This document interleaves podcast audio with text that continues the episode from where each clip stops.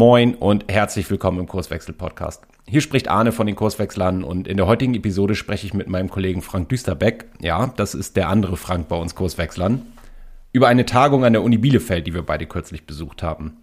Inhalt der Tagung war die Fragestellung, welche Rolle der Mensch in der Organisation spielt.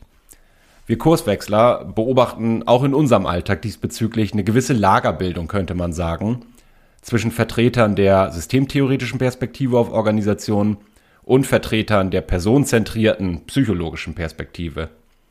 Ob und wie beide Perspektiven miteinander harmonieren und welche konkreten Schlüsse sich daraus für den praktischen Alltag in Unternehmen ziehen lassen, das hörst du in dieser Podcast-Folge. Viel Spaß! Du hörst den Kurswechsel Podcast. Wir machen Arbeit wertevoll, lautet unsere Vision. Im Podcast sprechen wir über lebendige Organisationen, den Weg dorthin und die Nutzung von modernen Arbeitsformen.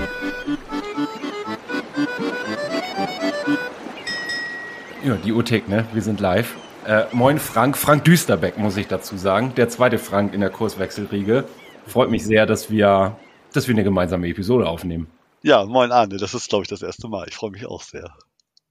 Äh, das, war, das müsste ich jetzt prüfen. Nee, das aber, zweite Mal. Über Agilität haben wir, glaube ich, schon mal was gemacht, aber woanders. Ja, das, okay. das kann sein, genau. Aber wir, wir haben einen coolen Anlass. Wir waren nämlich äh, on Tour, wir beide, an der, ähm, ich würde sagen, legendären Universität Bielefeld. Ja. Zu einer, zu einer Tagung, die, ähm, also warum haben wir uns da angemeldet? Weil die ein Thema oder zwei Themen eigentlich adressiert hat, die für uns in unserer Arbeit als Kurswechsel auch äh, sehr, sehr relevant sind und sich oft, das ist zumindest meine Beobachtung, in so zwei Lager teilen, die irgendwie äh, sich nicht einig darüber werden, wer denn jetzt die Wahrheit kennt. Und zwar so die psychologische Sicht auf den Menschen in der Organisation und die systemtheoretische Sicht. Und genau. da haben, wollen wir mal ein bisschen drauf. Was ist bei uns hängen geblieben? Das wird sicherlich keine äh, fachlich gute Zusammenfassung dieser gesamten Tagung, aber so ein paar Gedanken dazu, die wir mitgenommen haben, können wir, glaube ich, mal spielen. Auf jeden Fall. Ich, es ist halt sehr, sehr spannend, diese beiden Themen mal übereinander zu legen, wenn da überhaupt eine Überdeckung ist. Das war ja auch eigentlich das Ziel dieser Tagung in Bielefeld, wofür ich sehr dankbar war, dass sie, dass sie stattgefunden hat. Und zu fragen, gibt es Überschneidungen, die uns helfen, in bestimmten Kontexten besser ja, mit Organisationen umzugehen oder mit Menschen auch in Organisationen umzugehen. Mhm. Und mal ganz abgesehen davon, dass ich unglaublich beeindruckt war, weil ich das erste Mal in Bielefeld war, von dieser Universität und dem entsprechenden Baustil dahinter. Ich kann es jedem nur empfehlen, dort mal hinzufahren. Die Stadt gibt's tatsächlich, ne? Ja, ja, also den Witz wollte ich jetzt eben nicht machen, aber das, das ist, also ich dachte, weil ich habe an der Universität Bremen studiert, das ist schon ein echtes Highlight des Brutalismus der Architektur. Die Universität Bielefeld kann das locker toppen. Krass, wirklich. genau, aber zurück zur Tagung. Die war ja wirklich klasse. Genau, was, was haben wir da erlebt? Also zwei Protagonisten, den Thorsten Groth, den wir ganz gut kennen äh, durch unsere Bubble, sage ich mal, Simon Weber Friends, und den Professor Lengle. Alfred Lengle, genau. Alf, Alfred Lengle, äh, stellvertretend für die Theorie der Existenzanalyse und Thorsten Groth eben als Vertreter der systemtheoretischen Sichtweise. Und ich, ich würde mal versuchen, um so ein bisschen Einleitung auch zu geben, was habe ich verstanden? Und zwar, also ergänzt das gerne ne, mit dem, aber vielleicht mal so ganz, ganz kurz, wie gesagt, es war ein ganzer Tag, vielleicht in zwei Sätzen. Existenzanalyse ähm, beschäftigt sich mit der Frage, nach dem, das habe ich behalten, nachdem ich, habe ja selbst noch Psychologie studiert, als Ergebnis, ähm, ich will es mal zusammenfassen, so der, so der Innenwelt, also das, was in meinem Gehirn so vorgeht, mein Selbstkonzept, irgendwie so in der Wechselwirkung. Ich war gleich erinnert an dieses Freudsche Instanzenmodell, das kennen, glaube ich, viele, irgendwie mit dem, mit dem Über-Ich, dem Gewissen und den Trieben, die ich irgendwie miteinander in Einklang bringen muss. Und damit auch noch irgendwie mit Leuten außerhalb von mir selber klarkommen und daraus entsteht so dieses, was ich dann ich nenne. Und jetzt ist das Besondere, so habe ich es verstanden, an der Existenzanalyse die Sichtweise oder die Intention, dass ich dieses Ich, wo auch immer ich damit unterwegs bin, mit einer, so heißt es dann, inneren Zustimmung leben möchte. Das ist das Motto, ne? Äh, Menschen zu helfen, mit innerer Zustimmung zu leben. Mhm. Das hatte ich denn aus der, ich bin jetzt äh, leider kein Psychologe, sondern dummerweise Elektrotechniker in meiner, mhm. in meinem ersten Leben. Ähm, aber das, das ist genau das, was äh, der Alfred Lengle da halt versucht hat zu erklären und sehr schön erklärt hat. Mhm. Ja, ich, ich überlege gerade, ob ich, ob ich ergänzend was habe, denn also der Diskurs sollte ja an der Stelle stattfinden, der Mensch in der Organisation aus diesen unterschiedlichen Perspektiven. Und was der Alfred Lengle abschließend noch äh, aufgemacht hat, ist das Thema der Rolle, die eingenommen wird. Und da ist schon die erste Überschneidung zu äh, den systemtheoretischen Ansätzen, dass ich als Mensch ja in einer Rolle bin. Also zum Beispiel Vater in der Familie oder Ehemann oder Ehefrau oder Angestellter in meiner Firma und auch da geht es darum, ich sag mal, mich mit dieser Rolle zu identifizieren und diese mit einer inneren Zustimmung, wie es dann heißt, leben zu können. Genau. So, dann, äh, das war der erste Teil mit einer echt coolen Diskussion unter den Teilnehmern, die wir da führen konnten. Und dann kam der zweite Teil, Thorsten Groth, Systemtheorie. Ähm, das ist ja eine Perspektive, die wir hier im Podcast auch sehr häufig spielen ich fasse mal so, so sehr überspitzt, wie der Thorsten das auch gemacht hat, zusammen. Da ist die Person, also der Mensch in der Organisation, ist Zitat, äh, Autor, Adresse und Thema von Kommunikation.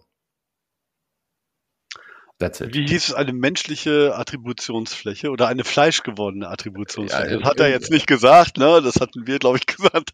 Ir irgendwie, ja, ich weiß gar nicht, oder ob er das, also mit einem dicken Augenzwinkern ja äh, eigentlich nicht mehr als eine fleischliche Attributionsfläche.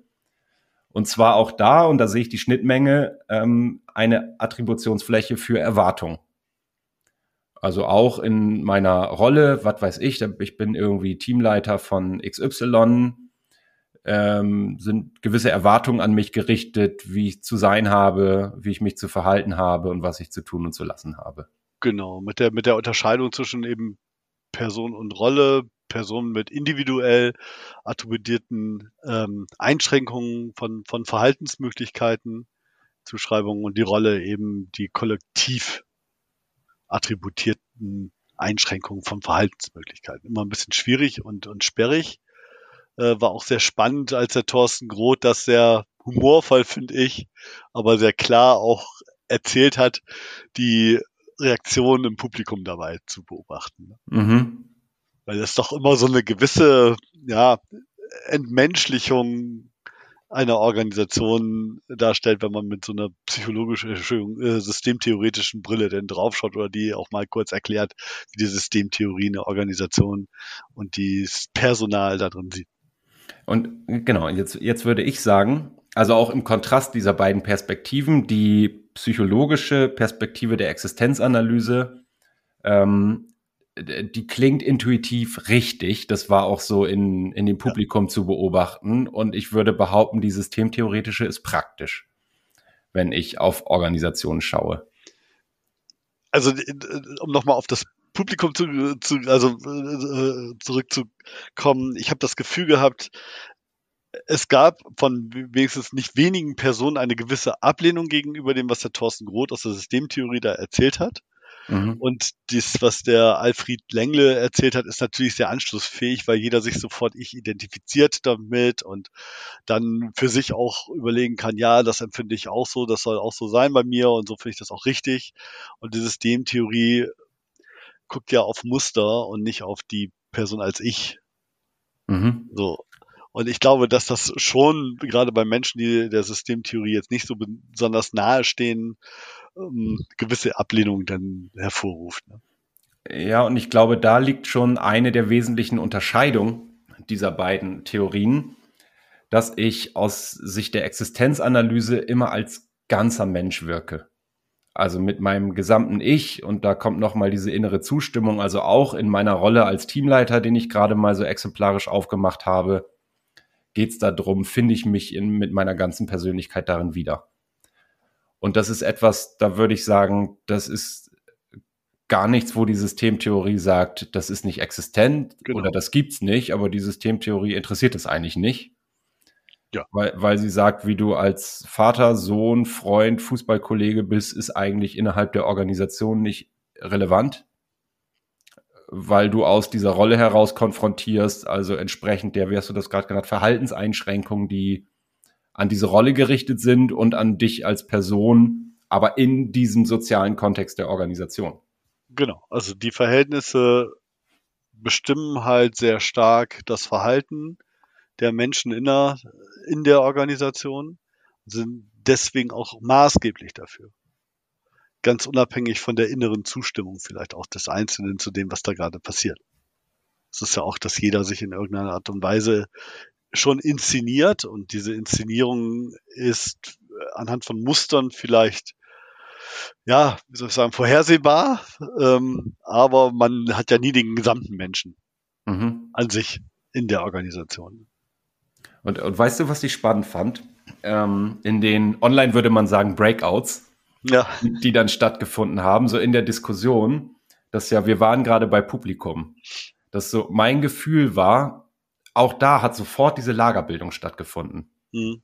Und ich habe dann selber ja auch mal ein, zwei Wortbeiträge gemacht und irgendwie bewusst bin ich eingestiegen so und meine eigene Perspektive anmoderiert und gesagt, jetzt vertrete ich mal bewusst die Sicht der Systemtheorie. Ja. Weil ich das Gefühl hatte, dieses differenzierte Denken, ich nehme mal diese Theorie als eine Perspektive, eine Brille, sagen wir ja manchmal, ja. um mal zu gucken, wofür ist das eigentlich nützlich. Das fällt Menschen zum Teil unfassbar schwer, weil immer so diese Suche nach der richtigen Theorie da ist. Ja das kam sehr stark rüber. Thorsten Groth hat öfter versucht auch nochmal klarzustellen, wir sind Beobachter. Mhm. Und dafür ist das ein total nützliches ja, Beobachtungsinstrument. Das heißt, ähm, wenn wir, und das ist ja der Kontext, aus dem Thorsten Groth auch argumentiert hat, wenn wir eine Organisation verändern wollen, gestalten wollen, gucken wollen, wie, wie ist sie gerade und daraus vielleicht Ableitungen machen wollen, wie sie sein könnte, dann macht es total Sinn, diese Beobachtungsrolle einzunehmen, der Systemtheorie, mit der systemtheoretischen Brille. Ganz im Gegensatz dazu ist es natürlich so, wenn du als Person, als Mensch mit einer inneren Zustimmung besser in Zukunft leben möchtest, ist das ein völlig anderer Kontext. Und das war eben genau das, was mich auch ein bisschen irritiert hat, dass äh, die beiden Kollegen dort aus diesen Kontexten heraus ihre A, Theorien vorgestellt haben, B, aber eben auch argumentiert haben. Und äh, mit meiner Wahrnehmung das so war, dass sie gar kein gemeinsames Glossar, keinen gemeinsamen Sprachraum hatten, sondern unterschiedliche oder gleiche Begriffe wie Personen genommen haben, aber was völlig unterschiedliches meinten da drin. Mhm. Das war ja auch unser Wortbeitrag oder einer der Wortbeiträge von uns, wo wir gesagt haben, es macht total Sinn, diese Tagung zu wiederholen. Ähm, und dafür wünschen wir uns ein Glossar, dass alle über das Gleiche sprechen, wenn sie denn rumdiskutieren. Ja, also der, der Flutschbegriff des Tages war schon die Person, also ja. das zentrale Element, über das wir gesprochen haben. Weil der Psychologe natürlich meint, die Person ist, äh, wir würden sagen, die Persönlichkeit. Also alle äh, Facetten, die irgendwie zeitstabil das sind, was wir dann auch Charakter nennen. Mal so sehr vereinfacht, während die Person in der Systemtheorie eben diese, dieses Abbild meiner selbst in dem sozialen Kontext Organisation ist. Also nur ein Teil meiner Persönlichkeit, könnte man sagen, den ich dort ausleben kann. Ja, die, die Existenzanalyse geht ja so weit, ne, den Mensch als, als Person zu sehen, aber mit Psyche und Körper noch. Auch das hat der Alfred Lengle schön auseinander äh. Auch sehr spannend für mich, der als Nicht-Psychologe, das mal so, so zu sehen. Und äh, ja, das hat halt ein bisschen äh, zu Verwirrung geführt. Auch, dass die Begrifflichkeiten auch der Entscheidung, zum Beispiel der Begriff der Entscheidung auch wichtig. Aus welchen Gründen entscheidet man oder wie entscheidet man in einer Organisation? Auch dort waren unterschiedliche Sichten auf das Wort Entscheidung mhm. schon. Einmal eben mit Handlung und einmal ohne Handlung. Ja. Und das fand ich halt auch super spannend, das zu sehen. Sodass die Kollegen nicht zu einem ja, zu einem Konsens gekommen sind, insofern, dass es äh, starke Überschneidungen gibt und man beide Theorien anwenden könnte, um was auch immer damit zu tun. Ja, und das, da liegt für mich auch schon irgendwie so die, die Krux. Also die, die Frage nach der Brauchbarkeit einer Theorie, also oder und ein bisschen weniger sperriger zu formulieren, was will ich eigentlich damit machen? Ja. Was welches Problem will ich damit, damit lösen? Und welches Problem will ich damit lösen? Also, weil es ist, ich habe gerade mal rumgeblättert in den, in den Folien, die wir gekriegt haben. Äh, in der, in den Slides von Thorsten ist eine Folie drin, da steht oben drüber Paradoxien überall. Also es gilt A und es gilt B. Jetzt würde ich ja. sagen, ja, Existenzanalyse gilt und Systemtheorie gilt. Genau. So, dann steht da, steht da Kontradiktion, wenn A, dann nicht B. Jetzt könnte ich sagen, wenn der Mensch äh, mit seiner ganzen Persönlichkeit in seiner Rolle wirkt, dann ist er ja nicht nur, wie die Systemtheorie das sieht, Teil. Ja. Und jetzt bin ich dabei, dass sie sagen, ja, jetzt ist beides richtig, aber wenn A, dann nicht B und andersrum. Also irgendwie geht das nicht zusammen. Ja. Und irgendwie ist es ja schon so, also ich spüre das bei mir auch, dass ich äh, das Bedürfnis habe, da, wir würden sagen, Kohärenz herzustellen. Also irgendwie das Gefühl von Stimmigkeit, irgendwie muss das doch zusammengehen. Und ich habe gedanklich, also es hat mich wirklich eine ganze Zeit lang noch befasst, diese Frage oder vielmehr der Diskurs dazu. Ich habe da auch irgendwie einen Ansatz gefunden. Dann hau mal raus. Äh, na, den, den finde ich in einem Konzept, ich glaube, es hat Thorsten auch in irgendeinem Nebensatz erwähnt, den kenne ich aus der Sozialpsychologie. Ähm, und der heißt Role-Taking und Role-Making. Mhm. Also äh, ganz kurz, Role-Taking heißt, hier ist deine Rolle, mach so wie beschrieben und verhalte dich auf gar keinen Fall anders. Und Role-Making sagt, naja, entlang dieser Rollenerwartung, also des Korsetts der Rolle könnte man sagen, habe ich aber schon die Möglichkeit innerhalb dieses, oder ich habe einen gewissen Verhaltensspielraum sie zu interpretieren. Sie zu interpretieren, Role-Making. Also ich mache was aus der Rolle und ich könnte noch einen Schritt weiter gehen, dass ich sage, sprechen wir heute ja auch viel drüber. Ich kann auch mal ein Muster brechen. Äh, natürlich gehe ich da mit Risiko ein, aber wenn es akzeptiert wird, dann dehne ich sozusagen den Handlungsspielraum meiner Rolle aus. Was, ja, genau. Aus denen ist die eine Sache, Interpretation, aber Musterbrechen ist natürlich was anderes, dann brichst du aus der Rolle aus. Ist das dann noch Role-Making? Oder machst du denn deine eigene Rolle? Ja, da, da, da, da, kommt, da kommt dieses, wie interessant ins Spiel. Also es wäre ja interessant zu beobachten, wie die Organisation damit umgeht. Kann sein, dass ich rausfliege. Ja, genau. Ja, dann wird einfach die, die Rolle, äh, das Role-Taking stabilisiert sozusagen, wie sie manifestiert ist, aber es kann ja auch sein, dass das akzeptiert wird und dann einfach gangbar wird. Ja, wenn es brauchbar war, ne? Mhm.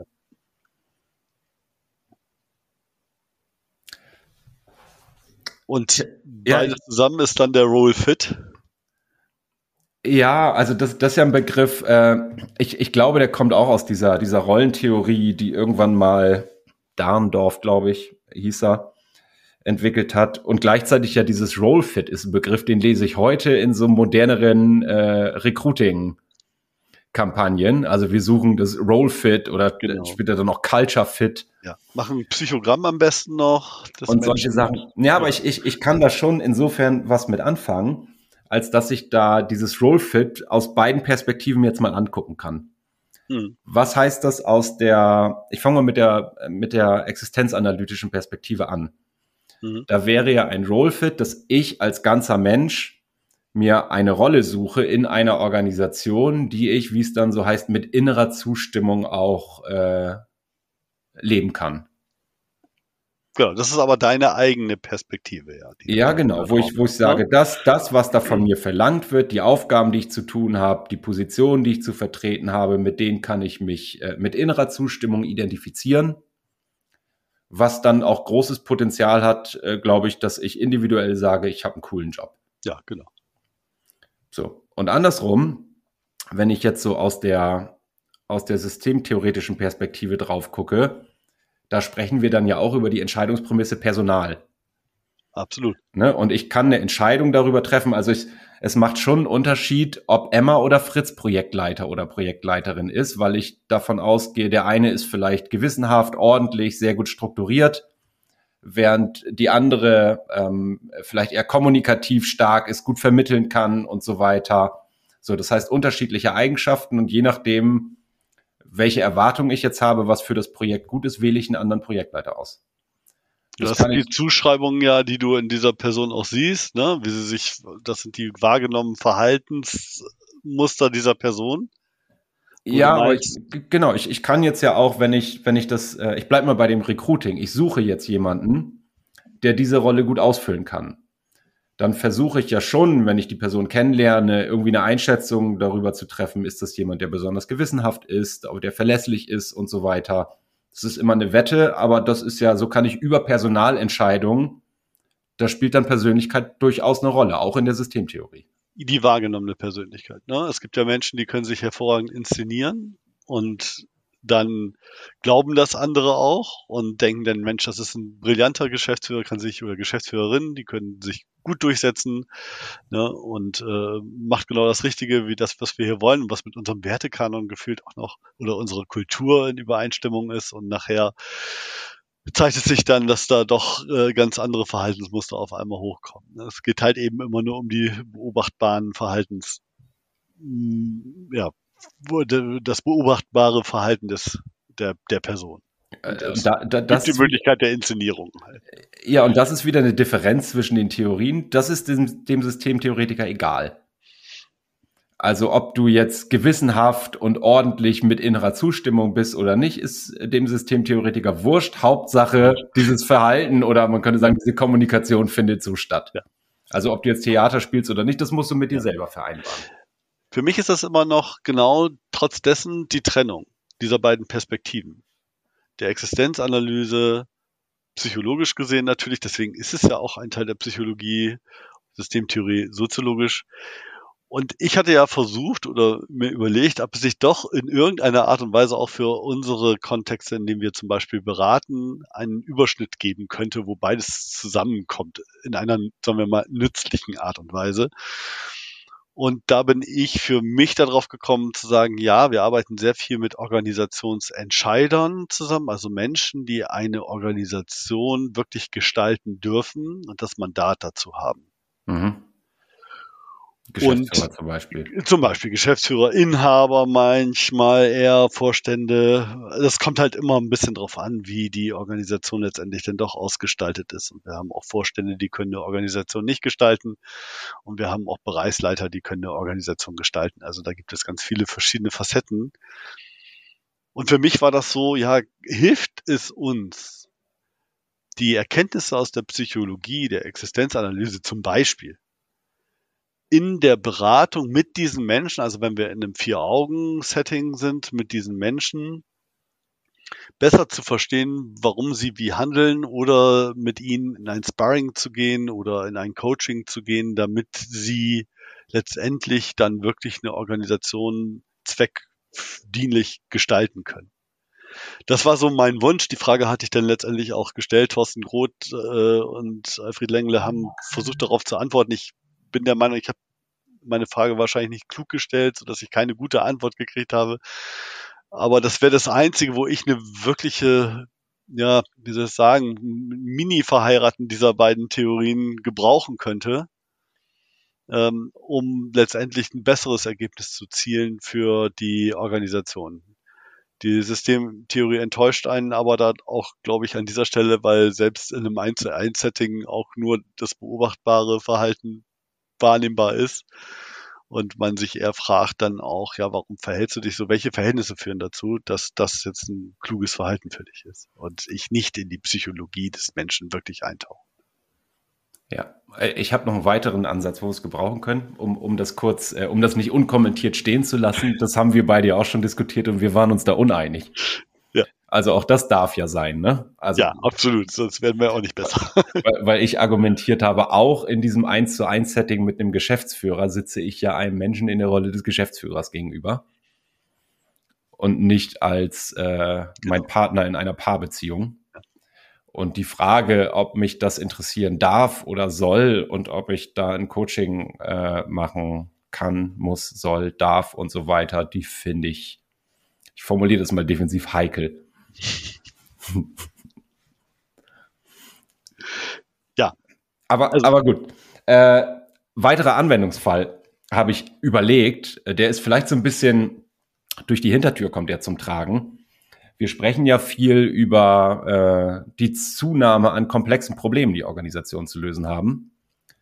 Mhm. Und dass es dafür Kreativität, Leidenschaft, Interesse, Talent und so weiter braucht. Und das kann ich nicht anweisen.